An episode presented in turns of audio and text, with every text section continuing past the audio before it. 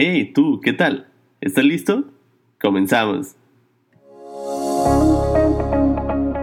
Bienvenido a este, tu espacio, en donde hablaremos de lo más importante en marketing, la actualidad del mercado, el consumidor, retail, marcas y todo ese contenido que tanto nos apasiona. Mi nombre es Bebo Ceseñas, mercadólogo de profesión y marquetero de convicción. Tengo un poco de experiencia aquí y allá y con mucho gusto la quiero compartir contigo. Ponte cómodo porque si eres mercaholic como yo, seguro este podcast te va a interesar. Arrancamos. ¿Qué tal? Muy buenos días. Espero te encuentres excelente el día de hoy. ¿Cómo te va en tu encierro? ¿Guardado en casa y con su sana distancia? Sí, ya sé, todos estamos gritando por salir y ver gente, ir a cines, restaurantes y demás. Pero ni modo, así nos tocó este año. Pero no te preocupes, que cada vez falta menos para que podamos salir de esta. Mientras eso ocurre, te invito a que pasemos un rato ameno en esta primera emisión, la primeritita edición de un muy buen podcast que se viene y espero te guste. El día de hoy arrancamos sección principal que tendrá este su podcast que es Hablemos de. Siendo el día de hoy el nuevo consumidor. Hablemos del nuevo consumidor. Para empezar, me gustaría que reflexionáramos algo. El día de hoy, entender al consumidor resulta más, más retador que nunca. Sí, pero ¿por qué? ¿Qué está pasando? porque vivimos en una época compleja, con una larga lista de problemas económicos, sociales, de salud y de lo que tú quieras. Este consumidor que tú y yo creíamos conocer ya no es el mismo, ha cambiado. Y nosotros como mercadólogos deberíamos hacerlo también. Para poder entrar ya en materia y platicar sobre este nuevo shopper, primero debemos entender en dónde estamos parados ahorita. Si no viviste debajo de una piedra, sabrás perfectamente que este 2020 ha sido bien distinto a otros años. De entrada, el mundo entero vive una crisis sanitaria enorme por el COVID-19. Este virus SARS-CoV-2 que vino a darnos en la madre en los planes a muchos. Por si fuera poco, este problemón está dejando a su paso un sinnúmero de dificultades sociales y económicas. Aquí en México, la crisis del COVID ya sabrás que comenzó por allá del mes de marzo. Hasta ese momento, el mexicano promedio se encontraba, la verdad, muy poco preocupado por el tema. Este shopper hacía su vida con normalidad, mientras en otras partes del mundo ya se estaba cocinando algo. En fin, teníamos normalidad hasta que comenzaron los casos en Estados Unidos y comenzaron a saltar las alarmas. Finalmente, se dan los primeros casos locales y la gente comienza ahora sí a alarmarse. Ya ves el caso del shopper paniqueado por los rollos de papel, todo un caso de estudio que da para otro podcast. Se dan los primeros casos y el gobierno inicia el protocolo de salud. Las escuelas cancelan clases y muchas empresas mandan empleados a sus casas. En menos de lo que pensamos ya estábamos muchos de home office. Te digo una cosa, a partir de ese momento el consumidor no volvería a ser el mismo. Vamos a parar un poquito la película en este momento, amigo. Si tú te dedicas al giro comercial en cualquiera de las industrias mexicanas, dime si notaste ese punto de inflexión a partir de aquí. Evidente, ¿no? Pues bien, este consumidor ahora con un comportamiento más temeroso canceló una gran parte de sus gastos no esenciales. Olvídate de viajes, olvídate de inversiones, de gastos fuertes como automóviles, etc. De un momento a otro, las prioridades del cliente cambiaron radicalmente. Y para que lo tengas más claro, te voy a poner un par de ejemplos.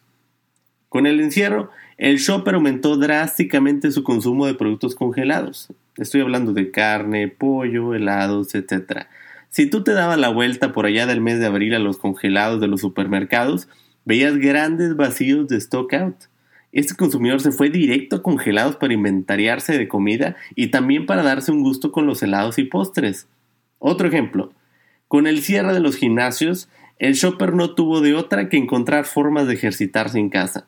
Por supuesto que no tardaron los coaches fitness en subir sus rutinas a redes sociales y aumentaron las ventas de accesorios para hacer ejercicio en casa, online, no podía ser de otra. Y aquí me pregunto yo, ¿En dónde estaban las marcas de bebidas isotónicas todo este rato? Porque a mí no me pareció ver campañas para consumir sus productos durante el ejercicio en casa. ¿Tú las viste? Otro ejemplo más. Una buena parte de nosotros los shoppers godines nos guardamos a trabajar de home office. Sin los godines en las calles, ¿qué ocurrió con las cafeterías? Digo, porque un alto porcentaje del consumo de cafeterías como Starbucks o las tiendas de conveniencia son el godín pura sangre que pasa cada mañana por su vaso. La realidad es que muchas de esas cafeterías tuvieron que decirle adiós a sus clientes esa temporada. El shopper, ahora con más tiempo para prepararse su café, impulsó la venta de café para preparar en casa e incluso hasta llegó a hacer tendencias de nuevas formas de hacer café. ¿Alguien mencionó Dalgona? Como ves, podríamos estar todo el día platicando ejemplos de cómo el shopper evolucionó en su consumo. Nos queda claro que ese shopper sigue ahí, sigue consumiendo, pero hay que estar atentos a la forma en cómo lo está haciendo.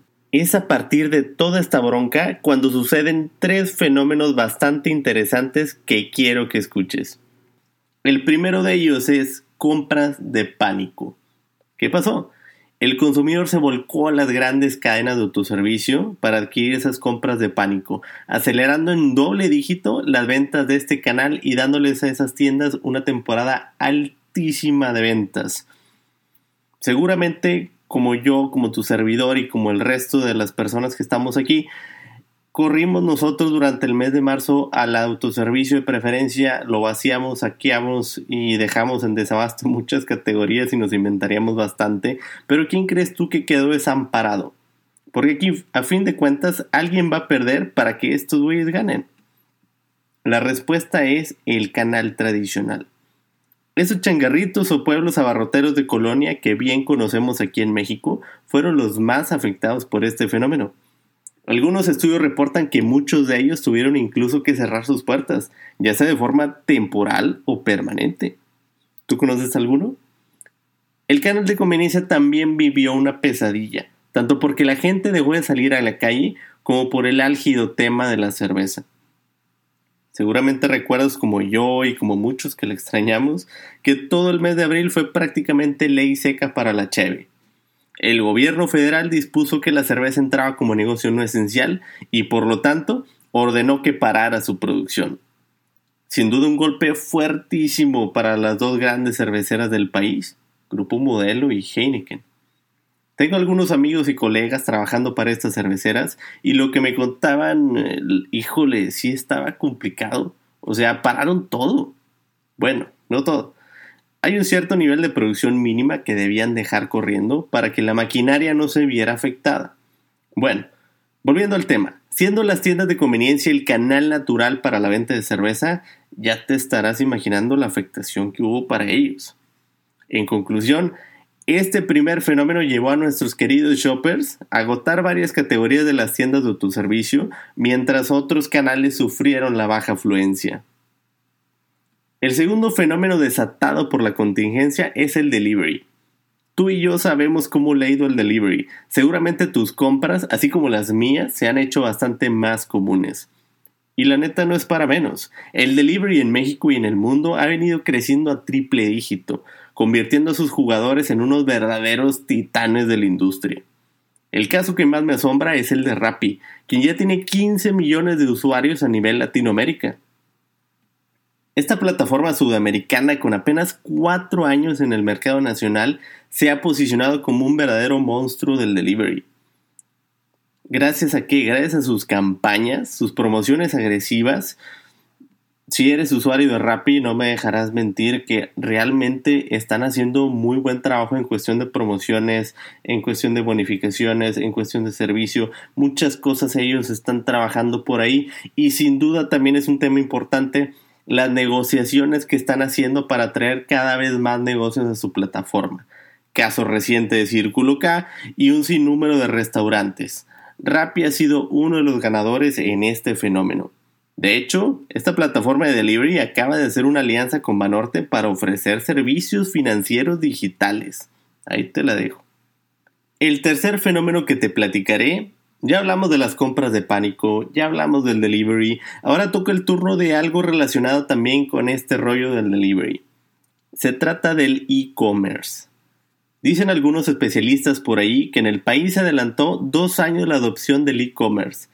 Sin embargo, este fenómeno ciertamente tiene sus matices. Si te pones a pensar, Por un lado, ¿cómo se hace un adelanto forzoso de la tecnología del e-commerce cuando dos terceras partes de la población no está bancarizada?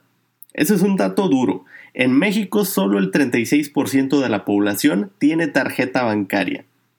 Aquí algunos retailers lo que están haciendo es curarte contra entrega. Lo hace Walmart, lo hacen otros retailers, lo cual es un avance, pero no es el step ideal. Por otro lado, esta adopción forzosa del e-commerce literal puso contra las cuerdas a muchos negocios que si bien no han podido subirse al online o presentan problemas para obtener la confianza de un shopper que lo que menos quiere es más estrés al momento de hacer sus compras. He escuchado algunos casos de primera mano de clientes que hacen compras en línea a establecimientos nuevos, por así llamarles, y terminan mal. Lo que sí es un hecho indiscutible es que el e-commerce está creciendo una barbaridad y será una herramienta obligada para muchos negocios en este futuro próximo. Y hablando de futuro próximo, ya te conté tres fenómenos interesantes que están cambiando al consumidor de hoy. Recapitulando, el shopper se abocó a hacer compras de pánico, al estar encerrado comenzó a pedir más delivery y mucho más online. Aquí la pregunta del millón es, bueno Memo, ¿y qué sigue ahora? Te seré lo más sincero posible con esta pregunta. Si supieras la respuesta ya tendría ese millón. No, la verdad es que es muy difícil tener certeza sobre lo que ocurrirá en próximas semanas y meses. Sin embargo, te daré dos claves que no debes perderle la pista. Escúchame bien. Esas claves son salud y dinero. Así es, suena muy sencillo. Una gran parte del comportamiento del shopper será driveado por el tema de salud y el tema del dinero y te voy a explicar un poquito por qué. El COVID es una enfermedad que bien sabemos no se irá este año. Esto nos está orillando a todos a tener que cuidarnos más. Con ello, los estudios nos dicen que todos los productos relacionados con cuidar tu sistema inmune, hacerte sentir mejor y otorgarte beneficios para tu salud serán tendencia importante este año. Te puedo decir que muchas marcas hoy en día se están volcando a eso. Sobre el dinero, ¿qué te puedo decir? La crisis sanitaria está dejando a su paso una crisis económica sin precedentes para el país. La realidad de las cosas es que enfrentaremos muchísimos problemas de reducciones salariales, despidos y desempleo. Ante toda esta situación, el shopper va a estar más que nunca cuidando su chamba y sobre todo cuidando su lana. ¿En qué se traduce? Desgraciadamente nada bueno para compras no esenciales. La recuperación en sectores de viajes, hotelería, automotriz, entre otros, será muy gradual. En lo que respecta al consumo masivo, el shopper va a estar buscando constantemente valor por su dinero. Todo el tema de marcas propias va a ser tendencia este año, además de que el cliente no se va a tocar el corazón para hacer switching entre marcas y entre tiendas, buscando lo mejor para él y aguas aquí con el brand loyalty. Y no lo digo yo, lo dicen estudios a nivel mundial. Este consumidor va a buscar en dónde satisfacer sus misiones de compra de forma más completa y con un desembolso justo. Ya para finalizar, personalmente creo que estos dos factores driverán muchísimas cosas los siguientes meses. Y la neta, te recomiendo que no los olvides y los tomes en cuenta cuando vayas a idear algo nuevo. Y dime, ¿te gustaría que te platicara de algún tema en particular? Esto es todo por hoy. Espero te haya gustado y sobre todo te pueda llevar algo nuevo el día de hoy. Te invito a que sigamos platicando del tema en mis redes sociales Encuéntrame como Mercaholics Podcast en Facebook e Instagram. Si te gustó, no olvides compartirlo con tus amigos y colegas y nos escuchamos en la siguiente emisión.